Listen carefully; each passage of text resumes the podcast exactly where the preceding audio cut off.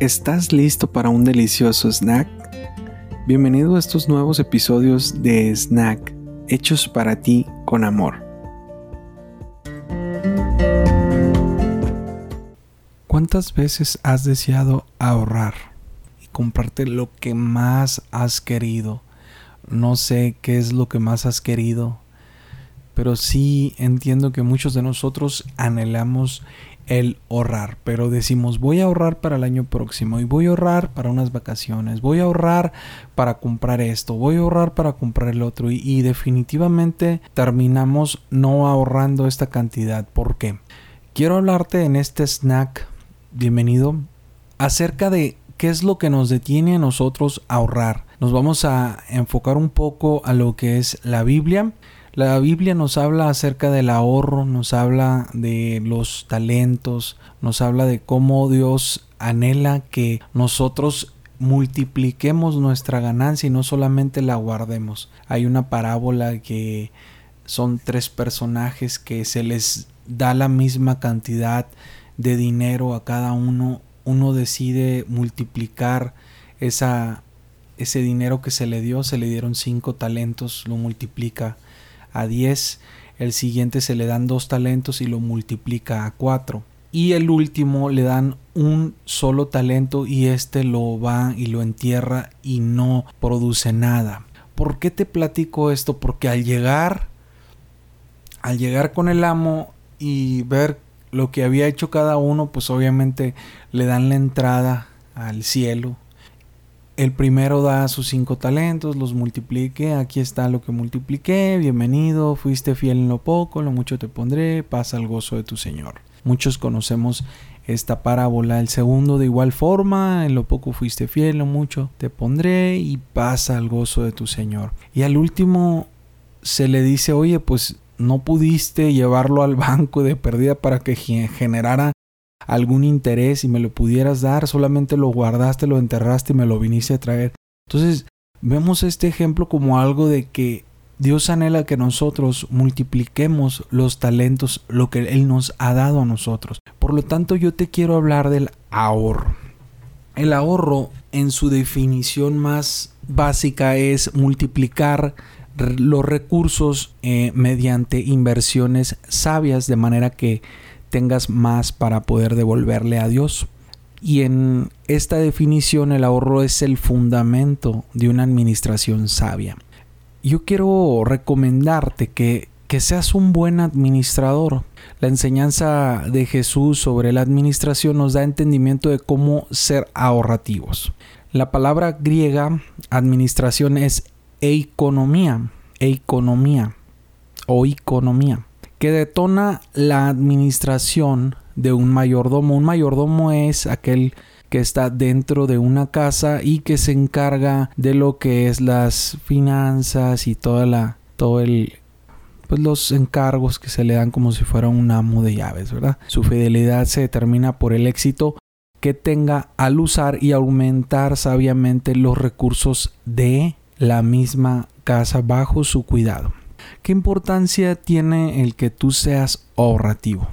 La importancia aquí cabe mencionar que no te va a traer fama el que traigas ahorrado, no te va a traer una fama, pero lo que sí te va a acarrear es una fama de persona mezquina. Pero hay una diferencia entre ser codo, ser una persona mezquina, y entre ser una persona ahorradora.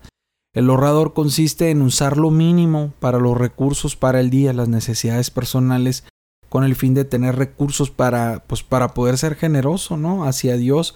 Y el mezquino es que guarda todo, no le da nada a Dios, a las personas que les tenía que dar lo mínimo no les da nada. Entonces llega a haber una mezquinidad de este tipo de personas. Es, es complicado, al Señor no le agrada la persona que es mezquina. Y el que aumenta sus riquezas con usura, así lo marca la escritura, crea intereses, pero son intereses vanos que para Dios realmente no, no son importantes. Y viene ahí en Proverbios 28.8 si lo quieren buscar. Lo más importante sobre el ahorro que nosotros debemos de entender es un contentamiento con lo básico.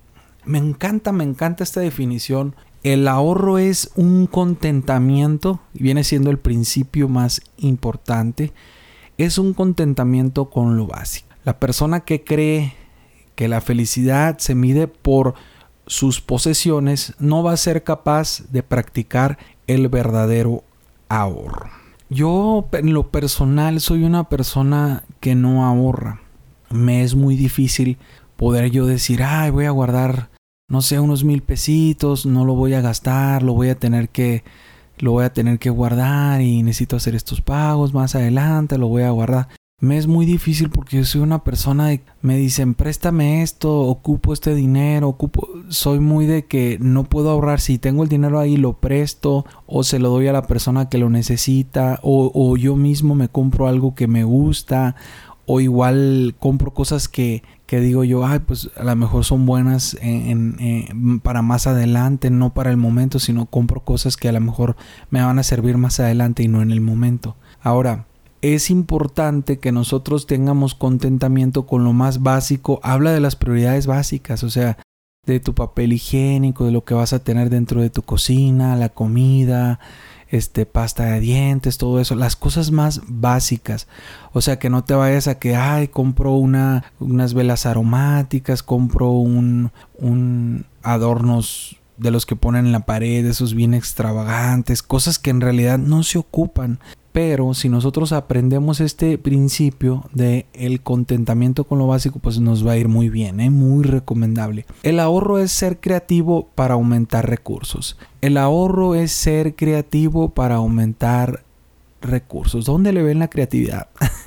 Creativo habla acerca de que, por ejemplo, vamos a suponer que estás acostumbrado tú a cierta marca de shampoo, a cierta marca de, jabón, pero dices tú, encontré un método natural de, de, de donde compro un jabón que es artesanal, que tiene tal costo y me sale mucho más barato. Entonces ahí empieza la creatividad. Compras cosas o o usas la materia prima para crear, tal vez dices tú ya no voy a comprar verduras porque estoy plantando jitomate, estoy tengo un árbol de naranjas, tengo un árbol de limón, es un ejemplo, ¿no? Eh, es ser creativo, ¿para qué? Para que ya no tengas que gastar en ese tipo de cosas. Actualmente nos vamos a ir a las personas que obviamente que tienen más recursos y dicen voy a poner un panel solar, voy a poner un calentador, ya no voy a gastar en boiler, ya no voy a gastar en luz, cosas así. Ahora, vamos a pasar al, al siguiente episodio en este tiempo ya que nos estamos alargando. Y obviamente vamos a seguir con el mismo tema en el siguiente snack porque pues ya se nos alargó demasiado. Vamos a tratar de partirlo en dos snacks pequeños para que puedan disfrutarlo que sean dos snacks de 7 a 8 minutos.